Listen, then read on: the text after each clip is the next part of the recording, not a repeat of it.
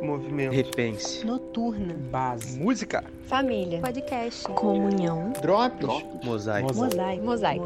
Mosaico. Fala galera, tudo tranquilo? Então a gente está em mais um Drop Devocional hoje e eu queria pensar com vocês hoje, refletir com vocês em cima do capítulo 21 do livro de Lucas, do versículo 34 ao versículo 36. Mas se você quiser ler o capítulo inteiro para ficar mais por dentro do que está sendo falado aqui, será ótimo também. Te aconselho fazer isso. Diz assim no versículo 34. E olhai por vós, para que não aconteça que o vosso coração se carregue de glutonaria, de embriaguez e dos cuidados da vida, e venha sobre vós de improviso aquele dia, porque virá como um laço sobre todos que habitam na face de toda a terra. Vigiai, pois, em todo o tempo, orando para que sejais ávidos por dignos de evitar todas essas coisas que hão de acontecer e de estar em pé diante do Filho do Homem. Jesus está falando sobre o que quando ele insere essas palavras no seu texto? Jesus está falando sobre os dias que vão anteceder a sua volta, que vão anteceder, anteceder o seu retorno e que vão anteceder o estabelecimento do seu reino, a chegada do seu reino. E aí Jesus fala para os seus discípulos, olha, tomem cuidado. Mas tomem cuidado com o quê? Com o seu coração. Por quê?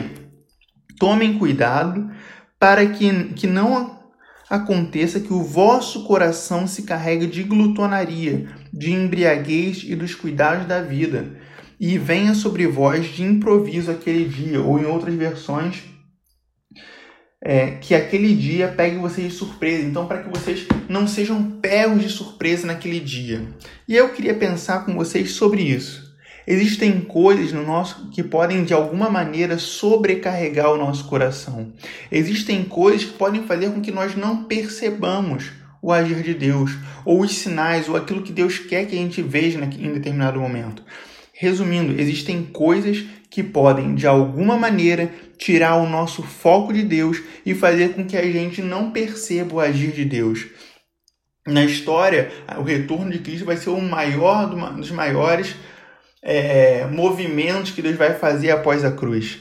E isso é maravilhoso. Só que no nosso dia a dia nós temos outras movimentações, outros, outras vezes em que Deus age no nosso dia a dia. E muitas vezes a gente pode deixar de perceber esse agir de Deus no nosso dia a dia. Muitas vezes a gente pode deixar de perceber que Deus está ali. Mas por que, que a gente deixa de perceber o agir de Deus ou a presença de Deus em alguns momentos?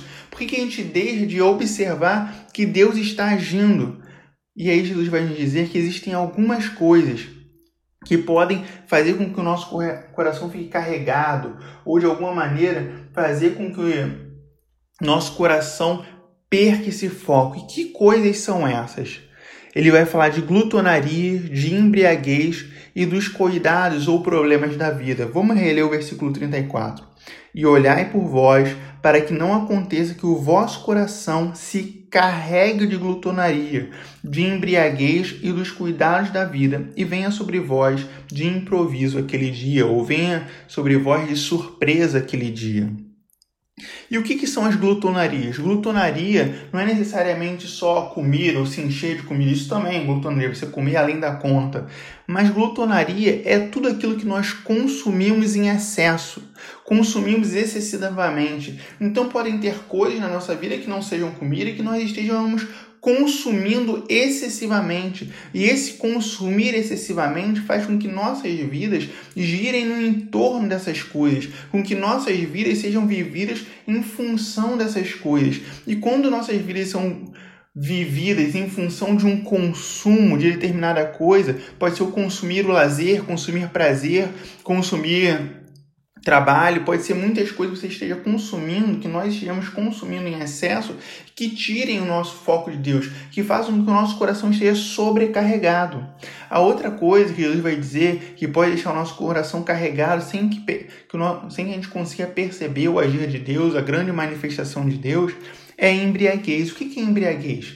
Embriaguez, sim, é você se encher de álcool você encher a cara e coisas do tipo. Sim, é isso também. Mas quando você está embriagado, você perde o equilíbrio, você perde a capacidade de estar vigilante, você perde a capacidade de discernir as coisas. Então, tudo aquilo que tira sua capacidade de estar equilibrado, de estar vigilante, de estar discernindo as coisas, pode ser uma fonte de embriaguez na sua vida, pode ser alguma coisa que pese o seu coração e o seu coração pesado não consiga discernir a manifestação de Deus na sua vida no dia a dia, não consiga te deixar atento para o que Deus está fazendo na sua vida e ao redor de você. E a última coisa que fala tanto também ao nosso coração nesses dias, a última coisa que Jesus vai dizer que sobrecarrega o nosso coração, ou que carrega, que pesa o nosso coração, é o seguinte: são os cuidados da vida, os cuidados desse mundo, ou em outra versão, as preocupações os problemas desta vida. Então, muitas vezes, a gente está preocupado demais com as coisas do dia a dia. A gente está tão preocupado com os problemas, com os cuidados, com o que a gente tem que fazer, com o que a gente tem que deixar de fazer, que a gente deixa, que a gente deixa de prestar atenção no que Deus está fazendo.